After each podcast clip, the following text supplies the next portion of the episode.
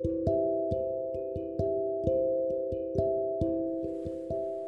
はようございます。お元気でしょうか？今日の聖書の時間となりました。今日の聖書の箇所は新約聖書マタイの福音書27章46節と50節でございます。マタイの福音書27章の46節と50節でございます。お読みいたします。3時ごろイエスは大声でエリーエリーレマーサバクタニと叫ばれた。これは我が神我が神どうして私をお見捨てになったのですかという意味です。その時イエスはもう一度大声で叫んで息を吹き取られた。アーメン。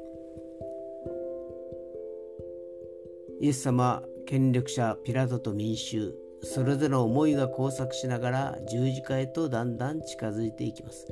自分の判断ではなく民衆にその判断を委ねてしまったピラト。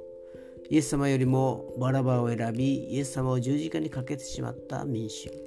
私たちを救うためにいかなる苦難をも耐え忍び十字架の上で死なれたイエス様。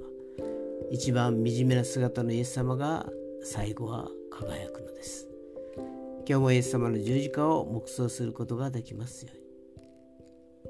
今日という一日が皆さんにとって良き一日でありますようによッしーでした。